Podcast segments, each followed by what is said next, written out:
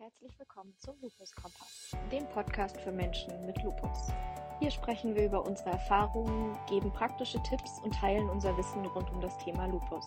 Wir diskutieren auch darüber, wie Lupus in den Medien dargestellt wird und was wir davon halten. Wir hoffen, dass ihr von unserem Podcast profitiert und freuen uns darauf, gemeinsam mit euch auf eine unterhaltsame und informative Reise zu gehen.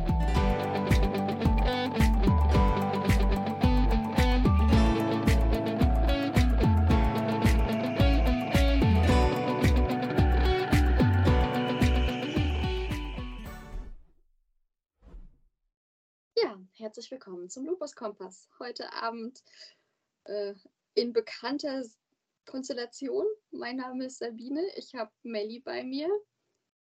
Hallo. Genau. Und ähm, wir unterhalten uns jetzt ähm, über ein vielleicht kontroverses Thema, Lupus und seine Freunde. Ähm, ja, wir setzen Freunde mal vorsichtig in Anführungszeichen.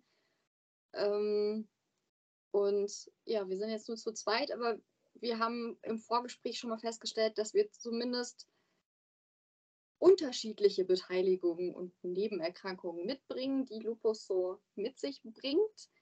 Ähm, ihr dürft uns gerne in die Kommentare oder auch per Direktnachricht schicken, ähm, welche Themen wir vertiefen sollen. Ich äh, schiebe schon mal voraus, das Thema Fatigue wird schon geplant und bearbeitet. Ähm, das machen wir aber sehr, ich will mal gründlich sagen und vorsichtig, damit wir nichts vergessen und nichts Falsches sagen. Medizinische Themen sind ja immer ein bisschen knifflig und wir sind alles nur Patienten. Ja. Gut, dann Melli, wie war das bei dir? Ähm, also, wie hast du deinen Lupus damals festgestellt? Und was hat er dir für Geschenke mitgebracht? Ja, festgestellt war ja erstmal gar nicht ganz so einfach. Das war ja eine, äh, eine große Suche, nenne ich das mal. Und am Anfang ähm, hieß es auch noch gar nicht Diagnose Lupus, sondern ich bin erstmal mit Morbus Crohn diagnostiziert worden und bin dann auch äh, mit Tabletten und Medikamenten eingestellt worden und dann hat es richtig gerumpelt in der Kiste. Und dann war es ein Lupus. da wurde aus dem Morbus Crohn dann doch der Lupus. Ja. genau. Ja, ich erinnere mich noch gut, als der Arzt damals bei mir im Krankenzimmer stand in der Klinik und sagte so, ja, habe gute Nachrichten, Sie haben gar keinen Morbus Crohn. Und dann dachte ich, yay, super. Und dann sagte er, dafür haben Sie Lupus. Und dann dachte ich, wo ist da jetzt ganz genau die gute Nachricht? Ich tausche eins gegen das andere. Ich wollte beides nicht. Ähm, ja, so ging ich dann halt irgendwann mit Lupus. Und der äh, ja, hat sich im Laufe seiner Zeit gedacht, alleine ist ja irgendwie auch schnöde. Und dann sind so die ein oder anderen Erkrankungen im Laufe der Zeit dazugekommen. Die habe ich quasi dann so gesammelt. Ja. Ja. Ähm, ja. Womit hast du deine Sammlung denn angefangen? Womit habe ich angefangen? Das kann ich gar nicht so ganz genau sagen. Ähm, relativ früh ist so eine Refluxösophagitis aufgetaucht, also dass ich ähm, tatsächlich Probleme mit der Speiseröhre hatte häufig nachts irgendwie. Das war ganz blöd, hat mir nicht gefallen. Dann gab es da irgendwie ein Tabletten für. Ähm, irgendwann, ja, ich weiß gar nicht, wie viel später, aber irgendwann kam eine, eine, Depression dazu, die sagte sich, ach Mensch, bei dir könnte ich ja auch mal eine Weile bleiben. Ähm, das war dann auch relativ spannend und hat auch mein Leben nachträglich, sage ich jetzt mal, sehr geprägt, auch ähm, im Hinblick auf das, was ich heute mache. Und ja, dann ist irgendwann eine Psoriasis-Arthritis, also Schuppenflechtenarthritis dazugekommen. Die versteckt sich netterweise so ganz hinten am Kopf die meiste Zeit. Da sieht sie keiner. Das finde ich ganz nett von ihr. Ähm, bin ganz froh, dass die nicht so auf Wanderschaft ist. Ähm, in dem Zusammenhang tatsächlich, weil der Lupus irgendwie sagte so, ach, ich mache die Gelenke nicht auf Dauer kaputt, sagte sich dann die äh, Schuppenflechtenarthritis, ich kann das. Und und hat jetzt angefangen, so eine Coxarthrose, also in den, in den Hüften Probleme zu machen. Ja, von Anfang an dabei ist schon immer eine sehr ausgeprägte Sickersymptomatik, also alles trocken, was eigentlich nicht trocken sein sollte, sondern was eher eigentlich Schleimhaut heißt, aber eher nicht so feucht ist. Ähm, ja, da wird auch immer noch mal geguckt, wie ausgeprägt das ist. Und habe ich noch irgendwas vergessen? Ach, wer weiß, das ist ja schon mal erstmal eine ganze Menge. Ach, Bluthochdruck ist neu dazugekommen. Der ist noch ganz frisch, den habe ich noch nicht so auf dem Schirm, den habe ich erst dieses Jahr gefunden. Den gab es dann als äh, Sonderbonus für, für ein neues Jahr. Genau. Ähm, wow, das ist ja tatsächlich schon eine ganze Menge. Ähm, nimmst du was gegen die Sicker-Symptomatik? Ja, also ich bin sehr viel am Tropfen tatsächlich, weil das ohne gar nicht mehr gehen würde. Im Moment aktuell muss ich das auch noch mal abklären. Ich habe mit Sehstörungen auch zu tun die letzten zwei Wochen, so wo ich so denke, hm, es hat so angefangen mit abends, dass ich dachte, oh, die Brille ist irgendwie nicht sauber. Ich kann gar nicht so richtig gucken. Ähm, ja, war aber gar nicht die Brille. Irgendwie blöd. Da ist Okay. aber noch ein Termin, da werde ich jetzt noch mal gucken. Also damals ist auch so dieser Schwimmertest und sowas, das ist alles gelaufen. Da sagte die noch ganz fröhlich zu mir, die das ausgewertet hat: „Ach, herzlichen Glückwunsch, Sie sind aber keine Heulsuse, Sie haben ja gar keine Tränen.“ Ähm, man Oh, muss das alles ganz positiv sehen. charmant. Ich war froh, dass diese Streifen aus den Augen wieder draußen waren. Ja, also da ist bei mir wirklich nicht viel zu holen tatsächlich und auch, ähm, ich habe das mit künstlicher Spucke probiert, aber das war jetzt nicht so ganz meins. Da steht zwar irgendwie geschmacksneutral drauf, aber ich fand das gar nicht so schön. Das konnte ich ganz gut weglassen. Also, ähm, das war nicht so meins. Aber da merke ich halt, ähm deswegen gehe ich auch sehr regelmäßig dann auch zum Zahnarzt und bin da in Kontrolle und passe da auch selber gut auf, weil man doch immer mal wieder irgendwie habe ich Aften, die dann im Mund nervig sind. Natürlich, äh, wenn man nicht genügend Speichelfluss hat, dann hast du Probleme mit Speichelsteinen, mit Entzündungen an den Speicheldrüsen oder musst mit Karies natürlich aufpassen. Aber zum Glück ähm, bin ich ja ausgebildete zahnmedizinische Fachangestellte. Also ich habe da Glück, dass ich selber immer ein Auge drauf habe und ähm, sehen kann, was zu tun ist. So. Aber das muss man halt im Hinterkopf behalten. Wow, ja, das ist natürlich immer knifflig. Echt anstrengend. Und dann kommt noch dazu die, die Immunsuppression, wenn man dann offene Stellen im Mund hat. Genau. Okay. Ja, äh, ja, das wäre ein Thema, mit dem ich, mit dem wir, glaube ich, auch länger sprechen könnten. Ähm, Ja.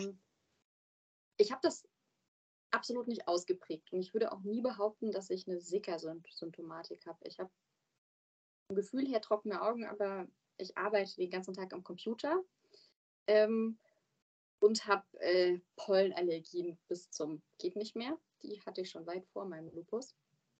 Aber jetzt durch die, die Computerarbeit ist es halt wahnsinnig, weil wenn du den ganzen Tag auf dem Bildschirm starrst, Mhm. äh, ja, kennen wir ja, glaube ich, alle. Und ansonsten merke ich bei mir nur, ähm, ja, also ich habe meistens genügend Speichel, da kann ich mich eigentlich nicht beschweren, aber ich habe tatsächlich auch eine vermehrte Karies-Symptomatik im Mund und gerne auch mal Stelle. Mhm. Äh, aber ich habe einen sehr engagierten Zahnarzt auch, der sich da äh, eingelesen hat, der mir auch ähm, nicht nur aus der Symptomatik, ähm, sondern ich habe eine verdickte Herzklappe, die aber ziemlich sicher angeboren ist, hat zumindest der Kardiologe gemeint, ähm, der mich damals auf den Kopf gestellt hat. Ähm, und deshalb bekomme ich eine Antibiose, bevor ich zum Ja. Zahnarzt gehe für so Behandlungen, wo halt irgendwas mit Blut sein könnte. Das ist ja eigentlich alles, wenn wir mal ehrlich sind. Viel. Da ist viel Luft. genau. Ähm, ja, ansonsten, womit kann ich noch so dienen? Ähm, Blut ist ja ein wunderbares Thema bei mir, ähm, da ich, mein Lupus hat sich damals recht zügig, ähm, nachdem ich beim Arzt war, diagnostizieren lassen. Und die haben mir gleichzeitig gesagt, äh, ja, sie haben da ähm, Antiphospholipid-Antikörper. Was denn? Ja, das war die erste Frage. Ja, das ist der Grund, warum wir Ihnen die 100 Milligramm ASS schreiben. So die, die Standardtherapie für, ähm, hat die Antikörper, hatte aber noch keine Thrombose, beten wir mal, es bleibt so. Ja, auf jeden Fall. Ähm, alle Stoßgebete sind aber nicht erhört worden. Nein. eine Beinvenenthrombose eingefangen im Oberschenkel ganz fieserweise, oberhalb vom Mhm. Knie und ähm, eine Vene im Schambereich. Mhm. Ähm, seitdem bin ich dann auf Makoma eingestellt worden und äh, habe offiziell die Diagnose Antiphospholipid-Syndrom abgestaubt. Ähm, ich finde das immer ganz nett. Ich habe mich ein bisschen zu dem Thema belesen. Und, ähm, halt, nagelt mich nicht drauf fest, aber ich meine, es war der APS-Antikörper. Ähm, der hat eine ganz interessante Eigenschaft. Und zwar im Körper, wissen wir ja, macht APS Thrombosen und macht das Blut dickflüssiger. Steckt das Blut mehr in Reagenzglas. Es bleibt okay. flüssig. Da passiert nichts. Frag mich nicht, warum. ähm, das ist ein ganz faszinierendes Ding. Ich, ich weiß es nicht. Ähm, irgendwas mit der Blutsenkung passiert da. Frag mich nicht. Auf jeden Fall dauert es ewig. Ähm, ja, wir hatten beide im Vorgespräch, hattest du was von der Osteopenie erzählt? Ja, die habe ich, glaube ich, eben unterschlagen. Nach 20 ja. Jahren Cortison, äh, ja, ist es auch jetzt langsam so weit, dass Knochendichte immer mal kritisch äh, beäugt werden mag. Ja. Ich habe dann, ich habe keine Osteopenie. Ähm, ich habe Knocheninfarkte. Klingt jetzt erstmal ganz toll. Ähm, ich kann damit ganz gut leben. Ähm, wird nur scheinbar dauerhafter Schmerz bleiben. Die Behandlung von Knocheninfarkten fand ich sehr lustig, die man mir damals angeboten hat, wo ich die bekommen habe. Ja, also Sie können Makuman nehmen. Okay, mache ich schon. Und ansonsten, ja, gegen die Schmerzen hilft nur Schmerzmittel. Ja. Ähm, war eine gute Idee, ähm, wenn man sich meine Beteiligung anguckt. Ich habe eine Nephritis, also ich habe eine Nierenbeteiligung. Da läuft das mit Schmerzmitteln ja mega. Ja. Ich glaube, sind wir eigentlich fast durch. Ach nee, ähm, ich meine Handschuhe liegen. Man merkt, ich sitze zwar an meinem Schreibtisch, weiß aber gerade nicht, wo ich meine Handschuhe hingeschmissen habe. Nee, das ist nur das Kabel. Okay, man merkt, es ist noch zu warm für mich beim Arbeiten. Ich habe meine Handschuhe noch nicht, aber ich habe ähm, das Renault-Syndrom. Ähm, und bei mir ist es tatsächlich so, dass als allererstes immer die Finger betrifft. Also mhm. mir ist grundsätzlich immer kalt, aber wenn es um Renault geht, ähm, ich betreibe das jetzt so, wir haben unseren Kühlschrank ein bisschen kühler stellen müssen, weil es so warm war. Und ähm, jetzt muss, muss mir leider immer jemand vorher das Gemüse aus dem Kühlschrank nehmen, wenn ich es selber schneiden soll für den Salat, ähm, wenn es ist. Oder ähm, ganz schlimm morgens die Marmeladengläser, wenn gerade der Tisch frisch gedeckt ist und wenn du die anfasst und dann denkst, hm, okay, so nicht. Ähm, wir haben das letzte, letzte Woche? Ja, ich glaube letzte Woche gemacht. Ähm, ich meine, jeder kennt ja wahrscheinlich diese Stirnfieberthermometer. Ja. Aber die sind ja, die melden ja irgendwann ähm, Fehler, wenn zu kalt. Jetzt hat mein Vater ein äh, Temperaturmessgerät ähm, für den Bau, mit dem du Wände und sonstiges messen kannst. Damit habe ich meinen Finger gemessen. Willst du raten, wie warm meine Fingerkuppe war? Keine Ahnung. Weiß-blau weiß war. Oh, das hört sich schon nicht gut an. Erzähl mal. 22 Grad. Oh, sag ich ja, das hört sich nicht gut. mhm. ähm, das war irgendwie, äh, ja, das war sehr schmerzhaft, aber ein interessanter Test und ich habe vor, das jetzt weiter zu testen, wie sich ähm, die Temperatur meiner Finger so von der Empfindung her ist. Ja. Wie lang, wie lang ist denn das dann, wenn, wenn du die Renault-Beteiligung hast? Wie lange bleiben deine Finger äh, bunt, kalt, schmerzhaft? Puh, das ist immer ein bisschen, für mich ist es ein bisschen unterschiedlich tatsächlich. Es kommt darauf an, was ich dann mache, weil ähm, klar, die, der erste Instinkt ist sofort aufwärmen. Mhm.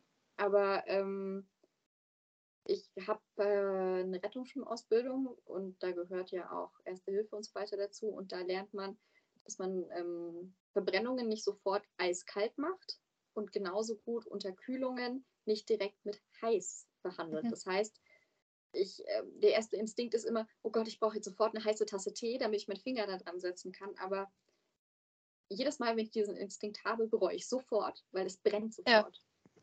Ähm, also immer schön vorsichtig. Ich bin jetzt echt dazu übergegangen. Ich habe eine, eine, leicht wärmende Rheumasalbe, die ich dann auf die Finger mache. Und ich habe ähm, so Stoffhandschuhe, so Baumwollhandschuhe, ähm, die man eigentlich, glaube ich, eher für feinere Arbeiten im Elektro, was immer für irgendwelche feinen Arbeiten nutzt, die kann ich dann benutzen und da meine Hände reintun und dann mehr oder weniger langsam aufwärmen. Und wenn es gar nicht geht und ich unterwegs bin, dann mache ich das auch, dass ich mich draufsetze zum Teil.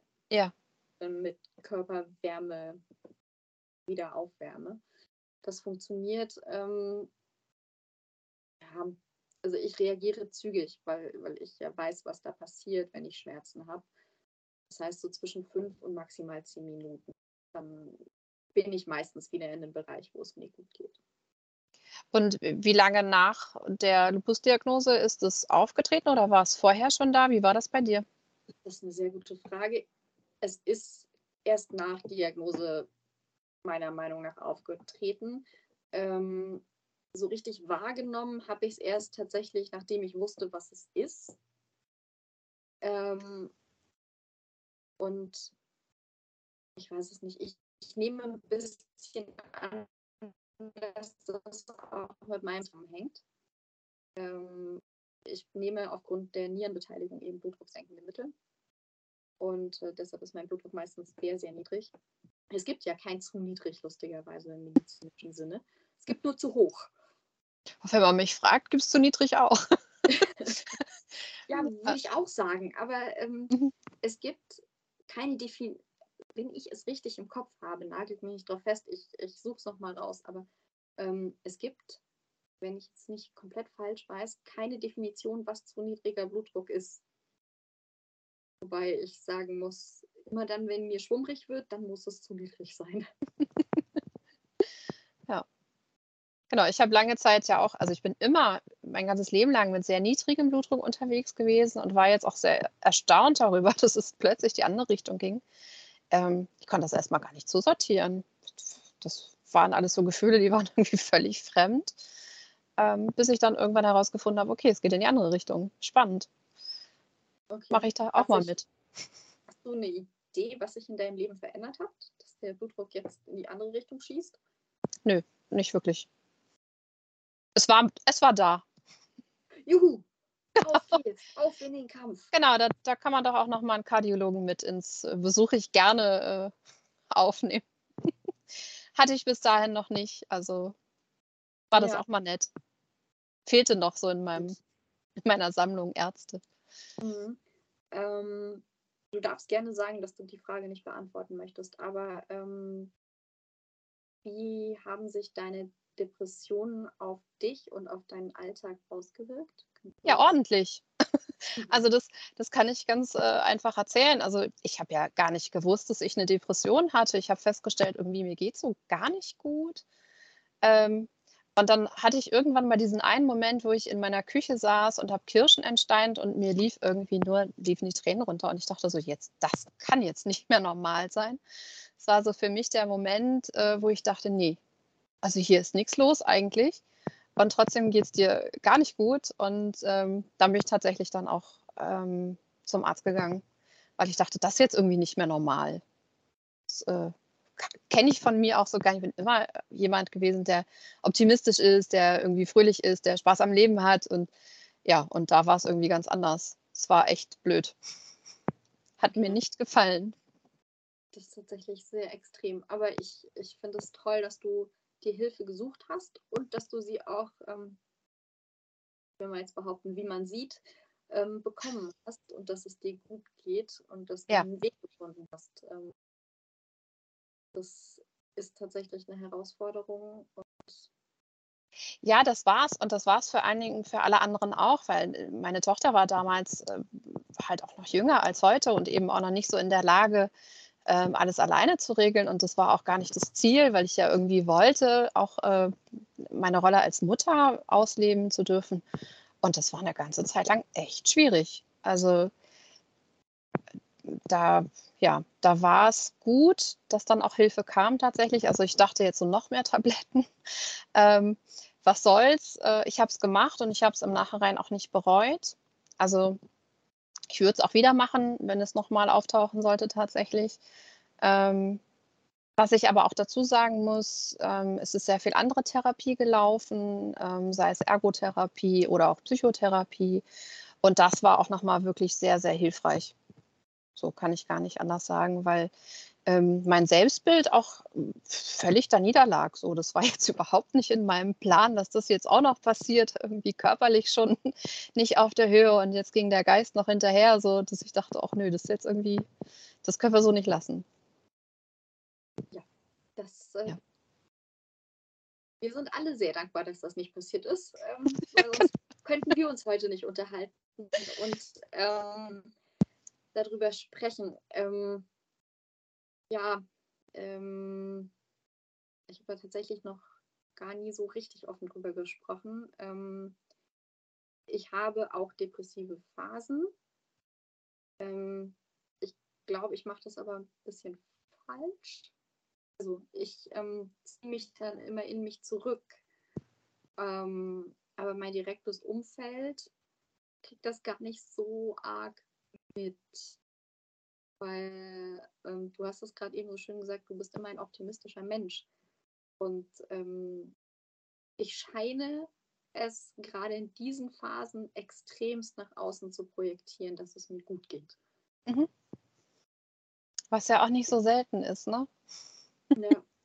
Ich glaube, wir als Lupus-Patienten sind, ähm, manche von uns sind sehr, sehr gute Schauspieler geworden. Ähm, das ist aber auch super gefährlich, glaube ich, ähm, weil viele von unseren Beteiligungen sieht man nicht. Genau, ja. Und ähm, ja. gerade auch wenn du sagst, du hast darüber noch gar nicht so gesprochen, finde ich total mutig, dass du es jetzt hier tust. ähm, mal so, großartig zuhören tut hier kaum jemand, der mich privat kennt. Ansonsten meldet euch bei mir. Ähm, nein, ähm, es ist so, ja, ich versuche mein Leben ähm, so zu leben, wie ich es kann. Wenn ich Hilfe brauche, dann sage ich das auch. Ähm, gerade der Zeitraum ähm, ähm, um die, die Diagnose der Knocheninfarkte war für mich mhm. Äh, das war nicht einfach. Ähm, das haben, glaube ich, die meisten auch mitbekommen. Vielleicht schätze ich auch alles falsch ein und jeder weiß, wenn es mir schlecht geht. Sie behandeln mich dann nur einfach ganz normal, weil sie ganz genau wissen, dass ich eigentlich nicht dieses komplette Getätschel haben möchte. Und ja, also diese Zeit um diese Knocheninfarktdiagnose, der erste Orthopäde, bei dem ich war, hat mich so nach Hause geschickt und gesagt, ja Gott im Himmel, das Knie ist halt leicht entzündet, ähm, das ist eine leichte Einblutung. Ähm, wir machen mal einen Zinkleinverband dran, das wird schon wieder. Und ähm, zwei Wochen später beim nächsten, der dann geröntgt hat und mir sagt, der sieht da weiße Flecken im Röntgen und ich. Ähm, okay. Ja, ich schicke sie jetzt mal ins MRT, da haben sie ja morgen jetzt dann einen Termin und ähm, ich habe zu Hause den interessanten Fehler gemacht und gegoogelt, was das wohl alles sein könnte. Mhm. Wir wissen ja alle, was Google ausspuckt, egal was man googelt. Es ist immer Krebs und man stirbt immer. Ähm, ja, da habe ich damals mit einer Freundin geschrieben und ähm, die hat mir dann Mut gemacht und macht dich nicht verrückt. Und im Nachhinein, ja, mit Knocheninfarkten kann man auch leben. Muss man sich nicht verrückt machen. Meine sitzen sehr kreativ oberhalb und unterhalb vom Knie. Und hinter der Kniescheibe habe ich Arthrose. Ja, auch eine unglückliche Kombi. Ja, die, die Behandlungsmethoden sind auch super. Knocheninfarkt bitte nicht belasten. Also ähm, im Prinzip alles außer Schwimmen, normales Spazierengehen und Fahrradfahren, solange es nicht bergauf ist, ist noch erlaubt. Zur Info, ich wohne auf dem Berg. Hat also super geklappt, der Plan. Ähm, und die Arthrose möchte gerne viel bewegt werden. Mhm. Naja, ich habe jetzt einen Plan. Ich äh, bin mutig. Ich gehe nach den Sommerferien ähm, wieder ins Schwimmtraining. Dann, dann gucken wir mal. Ja, ja, das, Schwimmen ist ja ganz häufig auch eine gute Idee dann, ne? Genau, das ist ja vielleicht wahrscheinlich bei dir und deinen Gelenken mit der Hüfte auch eine Idee, oder? oder genau, also ich Schwimmen ist immer, finde ich, eine gute Idee, was das angeht. Ähm, einfach weil man eben auch kein Gewicht auf den Gelenken hat. So, das ist schön. Außerdem liebe ich Schwimmen, ist super. ähm, mag ich total gerne. Ähm, und was ich halt relativ viel mache, ist eben auch, dass ich sehe, dass ich auf dem Hometrainer oder auf dem Fahrrad draußen in Bewegung komme, weil ich merke, dass der Hüfte geht es nicht gut, wenn die lange sitzt. Ähm, dann sieht das erstmal ganz komisch aus, wenn ich manchmal aufstehe. Das läuft sich auch ein, so, ne? Also dann gehst du erstmal irgendwie ein paar Schritte und das sieht ganz komisch aus und alle denken, was machst du denn da eigentlich für eine Slapstick-Einlage? Aber es ist einfach nur eine schmerzende Hüfte und dann geht es auch wieder. Ähm, und ich merke halt, je regelmäßiger ich das mache und wenn das auch manchmal irgendwie nur 10, 15 Minuten sind, wenn ich lang gesessen habe oder so, dass das wieder in Bewegung kommt, ist schon eine gute Idee. Du hast es auf beiden Hüftgelenken. Du Witzigerweise habe ich es auf beiden Hüftgelenken. Netterweise tut nur die rechte weh. Also keine Ahnung. Links kann okay. so weitermachen. da tut es eben noch nicht weh. Es tut bei mir tatsächlich komischerweise nur auf der rechten Seite weh. Also ich beklag mich da jetzt mal nicht drüber. es könnte auf beiden Seiten wehtun, das wäre döber. Nein, wir würden nie jammern. Oh ja, ähm, okay. Ja, wir haben ja ganz zu Anfang ähm, gesagt, wir, wir machen eine ausführliche Folge zu Fatigue. Ähm, ist Fatigue bei dir im Alltag auch ein Thema? Ja. Mal mehr, mal weniger, aber ja. Also es hat bei mir auch schon Phasen gegeben, wo ich echt so im Gespräch mit äh, eingeschlafen bin. so, zack, tschüss, auf Wiedersehen. Sehr unhöflich, aber war dann halt leider so. Oder ich erinnere mich noch, als meine Tochter damals sehr klein war, war ich immer froh, wenn jemand anders dann nach ihr gucken konnte und ich habe echt nur geschlafen. Ich war fix und foxy. Also mm, das war nicht schön. Also da habe ich echt Dinge verpasst, hatte ich irgendwie den Eindruck. Aber es ging nicht anders. So.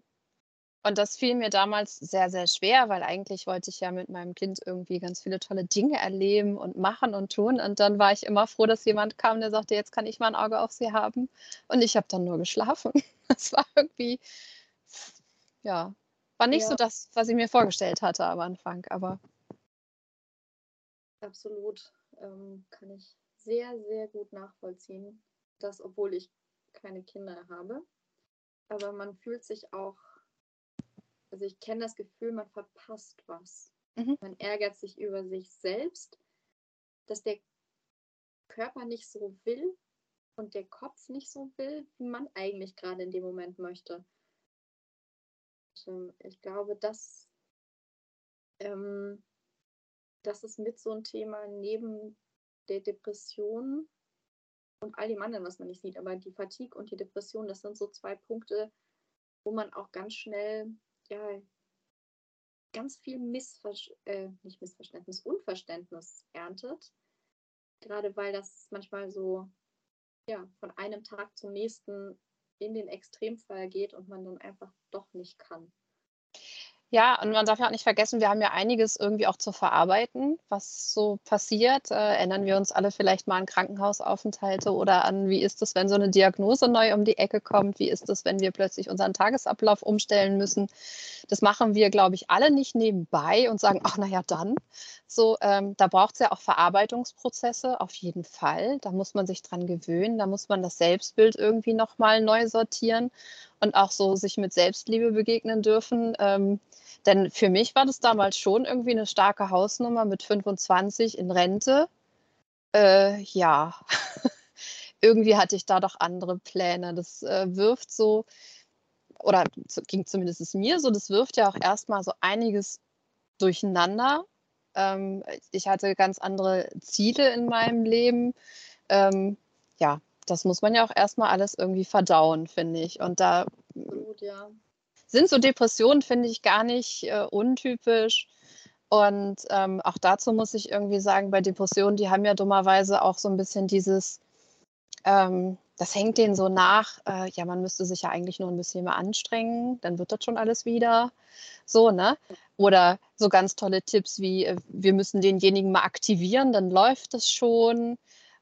Und da, da kriege ich ja immer so, da sträuben sich ja mir alle Haare, wenn ich das dann höre, weil ich so dachte, nee, äh, das, ja, das muss, äh, muss gar nicht so sein. Das erinnert mich so ein bisschen an, ich, ich will nichts wegnehmen, aber das ist so ein bisschen mit dem Thema Fatigue. Du musst dich einfach nur bewegen, dann wirst du schon wach. Und ja, no, beweg dich doch einfach, dann ist dir nicht kalt. Ja. Tipps, die keiner braucht, kann ich jetzt schon mal äh, spoilern. Ja, also ähm, Leute, sagt es nicht. Gerne auch alle schicken, all diese Sprüche, die ihr nicht mehr hören könnt. Ja. Ähm, Tipps, die keiner braucht. Ich finde, das ist ein super ähm, Titel für fast alles, was man als Lupus-Patient gesagt bekommt. Also da könnten wir eine ganze Sendung nochmal drüber machen, was mir im Laufe Absolut. des äh, Lebens mit Lupus alles schon geraten worden ist, was garantiert total hilft, wo ich, äh, ja, genau. Ja, nimm einfach den Stress aus deinem Leben, dann hast du auch kein Lupus mehr. Ja. Gibt, gibt ganz viele Dinge, wo Herzlichen ich. Herzlichen Glückwunsch. Ähm, ich hatte eigentlich keinen Stress, als ich das bekommen habe. Also, ich wüsste jetzt spontan nicht, welchen Stress man als 17-jähriger Mensch hat. Ähm, ich war damals in der 11. Klasse, also äh, so richtig Stress, Stress? Mhm. Keine Ahnung. Aber ja, ich weiß, Leben kann sehr, sehr stressig sein. Ich will niemandem wegnehmen, dass er auch in jungen Jahren sehr viel Stress hat. Es gibt ja auch emotionalen Stress, den, den wir gar nicht so sehr wahrnehmen. Ähm, aber es ist tatsächlich nicht möglich, Stress aus seinem gesamten Leben zu nehmen, weil Stress ist ja auch sehr, sehr vielfältig. Den macht man sich ja auch selbst, indem man sich Druck macht, wenn man in einer Fatigue steckt und gerne möchte. Ja, ganz, ähm, ganz schwieriges Feld. Ne? Da selber auch zu verstehen und, und liebevoll mit sich zu sein, finde ich, ist äh, ja. fiel mir echt schwer. Also das dauerte, bis ich verstanden hatte, wenn ich da gut zu mir bin oder wenn ich ähm, nicht im Kampf mit mir bin, dann geht es mir irgendwie auch schon gleich besser. Also die Energie konnte ich gut woanders lassen. Aber das ist eben auch ein Lernprozess. Und der hat leider nicht mit Diagnoseverkündung sofort eingesetzt. Es wäre praktisch gewesen, aber war leider überhaupt nicht so. Also Kam später. Ich glaube, das haben wir so alle mal mitgemacht.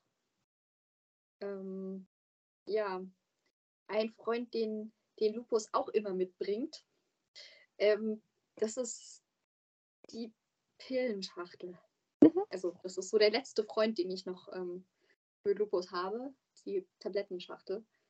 Ähm, ich habe das ja in einer anderen Folge schon mal gesagt. Ich sortiere immer für acht Tage im Voraus. Das ist die Anzahl an Tablettenschachteln, die ich besitze. Ähm, wirklich, also ich habe eine, ich weiß nicht, kennst du diese großen runden Kuchenformen, wo du ja. Torten bestellen kannst zum ja. Tragen? Ich habe da eine von ähm, bei uns im Haus ähm, umfunktioniert in meine Tablettenaufbewahrungskiste. Da steht alles bis auf die die Tabletten, von denen ich immer in der Regel 750 Stück im Haus habe, die stehen im Keller, weil ähm, die bewohnen da eine Schublade. Das ist einfach zu viel. Die Box ist einfach zu groß. Ähm, das ist, wie groß ist die? Die ist irgendwie 25 Zentimeter auf noch was. Also, ja. Nee, die ist zu groß, für, um in der Box aufbewahrt zu werden. Aber alles andere wohnt immer da. Dann steht immer eine Kuchenschachtel auf dem Tisch, wenn ich anfange, meine Tabletten zu sortieren. Für jemanden, der mich nicht kennt, sieht es sehr lustig aus, aber ja, das ist noch so ein Freund. Ja, und natürlich unser medizinisches Halbwissen, was wir für unseren eigenen Lupus haben. Ich nenne das wirklich medizinisches Halbwissen, weil wir in der Regel es nur auf uns bezogen kennen. Naja, und jeder Lupus ist ja auch individuell. Also was für den einen so ist, muss für den anderen ja nicht automatisch genauso gelten. Und insofern kann das ja auch nicht allumfänglich sein. Nee, absolut nicht. Ja, und äh, haben wir jetzt schon ganz viele Freunde aufgezählt. Wir haben mit Sicherheit ganz viele vergessen ähm, oder kennen sie einfach auch gar nicht, weil wir nur zwei Lupus-Patienten sind und Lupus als Autoimmunerkrankung ja doch noch viele, viele andere Dinge betreffen kann. Wir wissen, dass es, es gibt auch so viele Unterformen von Lupus. Ähm, ja, wenn ihr mögt, könnt ihr eure Freunde noch mit uns teilen und uns mitteilen, über welche Freunde wir uns ein wenig intensiver unterhalten sollen. Wie gesagt, ich glaube, über Fatigue können wir auch stundenlang sprechen. Wir finden noch anderes. Ähm, ich glaube, wir machen gerne eine Folge zum Thema Depression und ähm, Hilfen, die es da gibt. Ich verlinke auch gleich ein paar Kleinigkeiten. Ähm, dann hoffen wir euch nächste Woche wieder zu, nicht nächste Woche, übernächste Woche. Wir machen ja gerade zweiwöchentlich, um uns den Stress so ein bisschen einfacher zu machen. ähm, ja, dann hoffen wir, dass wir euch äh, wiedersehen und wieder hören und von euch hören und bis zum nächsten Mal. Tschüss. Tschüss.